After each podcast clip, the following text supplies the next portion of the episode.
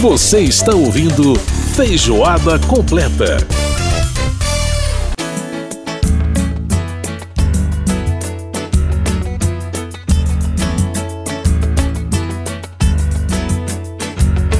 Diz que deu, diz que dá.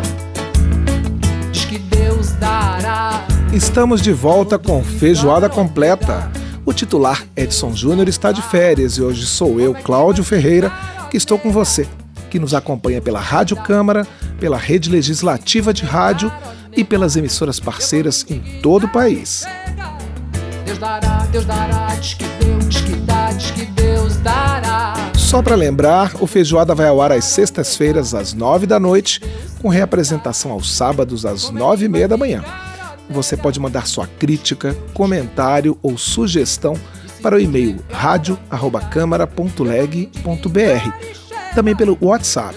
O número é o 61 99978 9080. Tinha o mundo inteiro, mas achou muito engraçado me bota cabreiro na barriga da miséria. A gente continua homenageando o cantor Ney Mato Grosso, que acabou de fazer 80 anos. Um exemplo de luta pela liberdade que incomodou muita gente com seu jeito andrógeno nos palcos e uma voz que desafia os padrões. A música que está abrindo este bloco é Partido Alto, de Chico Buarque. Deus dará, Deus dará. Deus me fez um cara fraco, destentado e feio. Pele e osso simplesmente quase sem recheio. De tirar o fôlego, não é isso? Falando em fôlego, nosso assunto agora são as Olimpíadas. Ciclo Olímpico. Atravessando o planeta rumo a Tóquio 2020. Muita gente está há dias com sono atrasado porque não resiste em dormir bem mais tarde ou acordar bem mais cedo para se adequar ao fuso horário de Tóquio, no Japão. Os Jogos Olímpicos são contagiantes e a gente torce não só pelos nossos atletas, mas pelos melhores do esporte. E para fazer um balanço das Olimpíadas, já está na linha o nosso colunista Sandro Farias. Seja bem-vindo, Sandro. Obrigado, meu querido. Vamos começar o seguinte, fazendo uma avaliação sobre as Olimpíadas no geral principalmente em relação à pandemia e ao adiamento dos jogos. Quer dizer, ia ser no ano passado, a pandemia ainda estava num estágio muito preocupante, os jogos foram adiados para esse ano. A preocupação não cedeu muito, mas enfim, como é que você vê, como é que isso influenciou a organização, as competições, o desempenho dos atletas e até a premiação, o quadro de medalhas. Como é que toda essa mudança, na sua opinião, é, influenciou os jogos? É, vamos aí, vamos aí analisar ponto a ponto, né, é, Cláudio, tá, do que você está dizendo. É, a gente, enfim, o mundo inteiro, né, tomou esse grande susto. É, na verdade, o susto foi geral e muito mais, muito mais longevo e representativo do que se imaginava quando veio a pandemia, o começo da pandemia no início de 2020. E Olimpíada é um, é um evento que não é de um ano só, né? Você a, a, de, a definição da próxima casa olímpica ela é feita sete anos antes. Então, por exemplo, quando o Rio ganhou a candidatura de sede olímpica para 2016, essa definição foi feita em 2009. Então, o Japão já era, Tóquio já era sede olímpica de 2020 desde 2013. Então você imagina aí o que, que são sete anos de longo né, trabalho, é, longa dedicação, e aí você tem todas as esferas possíveis participando desse, desse esforço, né, que é um esforço coletivo muito grande. De um lado do balcão você tem governo, do outro lado você tem também a, a iniciativa privada, você tem também em um outro balcão atletas, e aí do lado de cá estamos nós, público, que, enfim, né, eu, por exemplo, me programei para estar em Tóquio como público eu ia marcar férias para. Eu cheguei a pensar nisso, na verdade, para estar em Tóquio, pra, pra, até porque a Olimpíada do outro lado do mundo acaba com a gente, né, Cláudio? Você fica. Para quem é olimpomaníaco como eu, perde completamente a noção do que é dia, do que é noite. É, você passa, às vezes passa a madrugada inteira vendo competição, no outro dia tem que trabalhar. Enfim, mexe com muito do mundo inteiro. E aí essa definição, eu, é, quando a Olimpíada foi adiada no ano passado de 2020 para 2021, eu achei que foi a mais acertada das decisões. Porque eram três as decisões sobre a mesa. Né? Fazer é, em 2020, cancelar ou adiar. foi a primeira vez na história que uma Olimpíada foi adiada. Ela, ela já, já havia sido é, cancelada em virtude das guerras mundiais, mas nunca tinha sido adiada. É, só que a pandemia, eu acho que para todo mundo, para todos os observadores internacionais, durou muito mais do que todo mundo imaginava. Né? A gente pensava aí que ia durar questão de meses, daqui a pouco passou para bimestre, trimestre, semestre, ano e meio, a gente já está é, vivendo esse, esse drama. Pois Agora, é, e é, o próprio adiamento deve ter sido em função disso. Tipo assim, as pessoas devem ter imaginado, olha, em julho de 2021 vai estar tá tudo tranquilo, né? Sim, tanto é que uh, se tomou a decisão de que, as, de que as competições não teriam público às vésperas da abertura da Olimpíada. Foi uma decisão, é, a Olimpíada, é, a, abertura foi dia 23 de julho, essa decisão foi tomada no início do mês na virada de junho para julho. Ou seja, o mundo inteiro ainda, é, até o último momento, se pensou que a Olimpíada pudesse ser é, feita com menos medo. Mas a gente tem um. Eu quero fazer até um comparativo aqui, que algumas pessoas acabam fazendo. Ah, por exemplo, com a, a Copa América que aconteceu no Brasil no mês anterior, né?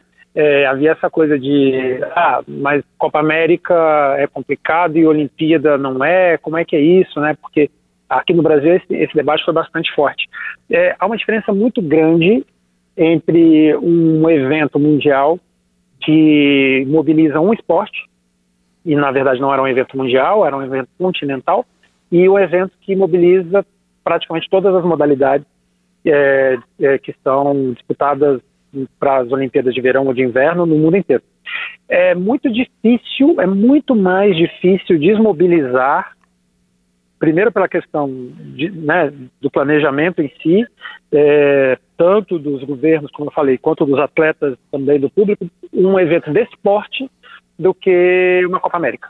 É, então, assim, uh, a, talvez a sorte da, da, humanidade é que está sendo é, realizada num país extremamente organizado, né, onde as pessoas são extremamente disciplinadas e que eu, eu, eu penso, né, a gente está se encaminhando aí para já para o encerramento dos jogos, que há, há casos registrados de Covid, há casos de transmissão, mas aquele cuidado extra que os, os asiáticos, em particular os japoneses, costumam ter com a própria saúde, com a saúde coletiva, eu poderia já, talvez, não, não possa apostar, mas eu já poderia é, dizer que nós não vamos ter grandes consequências mundiais em virtude da Olimpíada ser realizada lá, na, ter sido realizada lá em Tóquio, sabe? Só não me peça para dizer se isso é totalmente positivo ou negativo, porque aí é bem complicado a gente entrar em searas mais, mais profundas, né? Mas eu acho que no, no final, o balanço da Olimpíada, ele vai acabar sendo isso que todo mundo sabe. Não vai ser a Olimpíada mais festejada de todos os tempos, mas é possível também que ela não seja a mais, uh, como é que eu posso dizer, não vai ser a Olimpíada lamentada por ter acontecido, sabe? Sim, vai ficar no meio termo entre a crítica e a festa. É, festa não tem, né? Festa, festa mesmo não teve. Então, isso é até inclusive um ponto positivo, porque desde a cerimônia de abertura, que foi uma cerimônia franciscana de, de abertura da Olimpíada, é, o encerramento deve nessa toada também. Não dá para contar muito como festa, mas dá para dizer como compromisso é, que a humanidade, né, que, é, que, que, os países do planeta, um compromisso marcado que os planetas, que, o, que os países do planeta têm marcados para se encontrar de quatro em quatro anos. No caso de agora, daqui a três anos se encontra de novo, né? E até, até lá a pandemia, espero, esteja, esteja vigorando apenas nos livros de história ainda. Um outro aspecto que você me perguntou foi sobre, enfim, sobre como é que, como é que as competições em si, né? Sobre performance. E aí eu vou, eu vou te abrir aí uma, vou abrir uma reflexão para gente e para o ouvinte é, bastante curiosa. É, quantos de nós, né, Cláudio, ouvimos é, muito sobre o não legado da Olimpíada do Rio de Janeiro? Tenho certeza que você já deve ter ouvido isso, né? De que a Olimpíada do Rio de Janeiro não deixou legado nenhum para o país, correto? Sim, que a gente só gastou dinheiro e não teve nenhuma contrapartida. Então, quando você fala em, em olimpismo, você e o movimento olímpico em si, você está dizendo, ah, você está dizendo respeito a três, é, é, é um tripé. O, então você tem o tripé, o, o, tripé da infraestrutura que o país que o país recebe, né, para acomodar esse grande evento. Você tem o tripé social, né, que é essa coisa de você transformar a realidade do país. O melhor exemplo é, já realizado é, foi em Barcelona 92, quando a cidade que estava que ela foi totalmente reconstruída e isso ficou para o público. Barcelona se tornou a segunda capital mais visitada da Europa após a, a Olimpíada. É, e o, o, terceiro tripé é o legado esportivo, é a alma, é, é o não é, é, algo não tangível que uma Olimpíada traz para um país. É inegável. É ine, é, eu fico muito irritado quando as pessoas falam: ah, o Rio de Janeiro não trouxe nenhum legado olímpico para o país. Isso é mentira. Isso é mentira.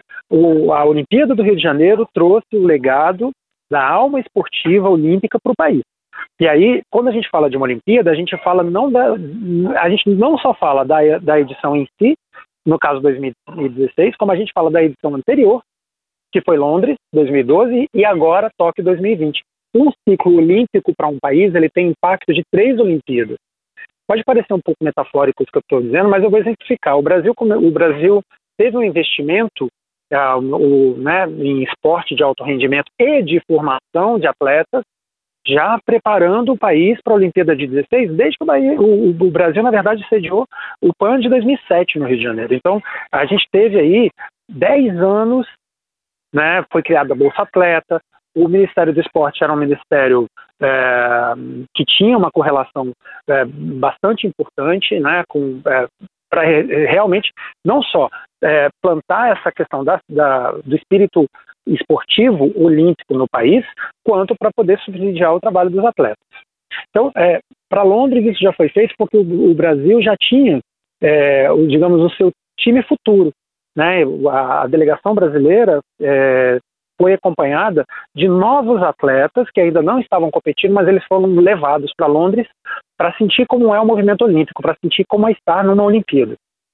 Em 2016, tivemos a Olimpíada do Rio de Janeiro, que foi é, a Olimpíada onde o Brasil teve a maior participação até então, até agora, 2021, de medalhas, né, o maior ganho em número de medalhas, em número de, de medalhas de ouro e a posição no quadro de medalha. Pois é, eu queria justamente que você destacasse, fizesse os seus destaques em relação ao desempenho dos atletas brasileiros, qual é o futuro do nosso esporte daqui para frente e o que, que, precisa ser feito. Dá tempo de fazer alguma coisa para a gente manter pelo menos esse nível que a gente já conquistou, enfim, nessa Olimpíada? É, eu vou abrir aqui a minha bolinha de cristal e dizer que manter é muito difícil porque manter realmente depende é, dependeria de uma injeção de recursos muito grande, de um, de um projeto. Nós não temos projeto no país hoje para esporte olímpico, para esporte de alto rendimento e nem para formação de atletas. Isso tudo foi desmontado completamente. Tá, vamos lá. Destaques. É, vamos primeiro falar dos destaques, depois das perspectivas. Agora, é, uma, uma das coisas que mais me, me, me surpreendeu positivamente é que, veja bem, é, nós estamos aí com um número é, recorde mesmo né, de medalhas, de número de medalhas conquistadas, e nós não ganhamos medalha no vôlei de praia, nós ganhamos menos medalhas do que o Brasil costumava ganhar no judô, e nós ganhamos só uma medalha no, na vela.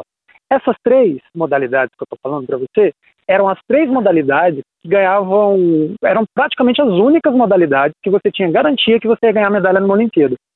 Eu que sou tô aí, acompanho Olimpíadas desde os anos 80, eu lembro que o Brasil era muito, muito, muito, é, era um país assim, é, coadjuvante do coadjuvante do quadro olímpico, né? A gente ia para a Olimpíada, a gente ganhava três medalhas, a gente ganhava cinco. A primeira vez que o Brasil ganhou, passou para dois dígitos em número de medalhas foi em Atlanta, 1996. Ganhamos 15 medalhas lá, isso já foi assim considerado uma façanha. De lá para cá, o Brasil se acostumou a ganhar dois dígitos de medalha. Então já foi um passo a mais. Agora nós estamos entrando para a segunda casa de dois dígitos, nós estamos entrando para a faixa das 20 medalhas acima. Então isso tudo é uma evolução muito grande. E o que, que marca essa evolução? Eu já venho falando isso há algum tempo. É o esporte, é, é o esporte, os esportes individuais são os esportes que, que distribuem mais medalhas. Então a gente, antigamente, o Brasil sempre foi considerado o país da bola, né? É, antigamente era só o futebol, aí depois o Brasil se apaixonou pelo vôlei, pelo basquete, graças à geração de Hortência, Paulo, é, Oscar e tudo mais.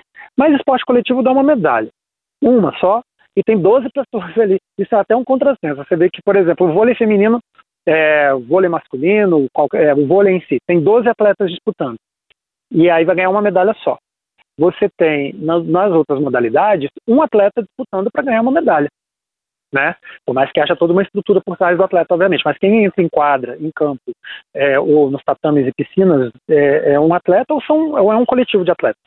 Então, assim, o Brasil começou a ir bem em quadro de medalhas e sair da condição de mero coadjuvante a uma condição de média potência olímpica, nós não somos uma potência olímpica, mas nós já somos uma média potência. A gente fica ali no quadro de medalhas é, agora, né, a nossa realidade é entre décimo e vigésimo lugar e tal. A gente fica geralmente orbitando ali.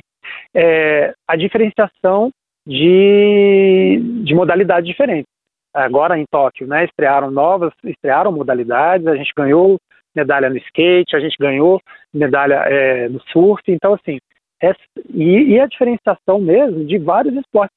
O Brasil, é, não, não, não, sei você, mas eu, é, quem diria que o Brasil ganharia, seria um importante ganhador de medalhas na ginástica há coisa de 15 anos atrás, né? Ou em outros esportes mesmo, que o Brasil hoje tem uma representatividade é, bem grande, a própria canoagem, esportes variados. Então tem que variar. E é isso que, que o país começou a fazer nesse, nessa caminhada, nessa jornada que eu, que eu exemplifiquei para você aí a partir da virada dos anos 2000. Para Paris, que é para finalizar o que você me perguntou, as minhas perspectivas elas não são de manutenção disso não. Por tudo que eu já falei antes, né, é, pela, uh, pela todo o desmonte esportivo que eu, que eu falei e pela falta de projeto. O Brasil hoje não tem mais um projeto olímpico de fomento, de formação, de tirar a criança de situação, eh, às vezes, né, vulnerável e colocar para tentar é, aprender um esporte e ali ela fazer, ela é, galvanizar né, a, a boas perspectivas para a vida, com o exemplo que, os exemplos que eu já dei aqui. Figura em 21, o destaque da Olimpíada para mim é a Rebeca Andrade, porque ela, ela, enfim, ela fez o que nunca ninguém tinha feito, que era uma menina ganhar uma, uma medalha na ginástica olímpica. Nós nunca tínhamos sequer ganhado uma medalha na ginástica olímpica feminina, só na masculina. Ela foi lá e ganhou um ouro e uma prata. E aí você vê, se você já tinha várias Daiane surgindo, Rebeca entre elas, você imagina que para aqui a 10 anos você vai ter várias Rebequinhas que vão ser, né, que vão se multiplicando e isso vai criando volume, isso vai criando. É, o Brasil levou a maior, a maior delegação dele agora para Tóquio, foram 300 atletas. É, fora do Rio, né? Obviamente, porque no Rio a gente estava em casa, a gente já competia sem precisar passar por os seletivos. É, já vai ser difícil manter isso para Paris em 2024. Meda é, atletas com chance de medalha para 2024, nos dias de hoje, tendo que abrir minha bolinha de cristal, eu acho muito difícil manter vamos torcer para que isso aconteça, né? Até porque a gente vai ter que ficar sempre ali naquela coisa, naquela perspectiva de precisar dos heróis. E atleta não é herói. Atleta, atleta é alguém que vai lá e desempenha seu trabalho, é, seu trabalho digno, seu trabalho justo e o seu trabalho que ele precisa ser remunerado e, e trabalhado para isso. Não se colhe resultado por milagre nem por heroísmo, só se colhe resultado por projeto.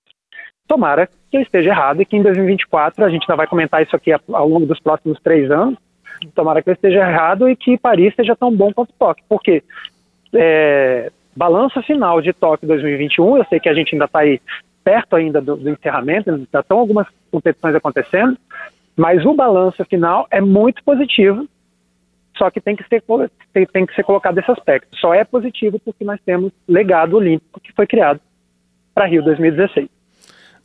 Sandro, só para a gente encerrar nosso bate-papo, você falou em Paris. Agora, de Tóquio para Paris, vai ter um intervalo mais curto do que o normal, de três anos.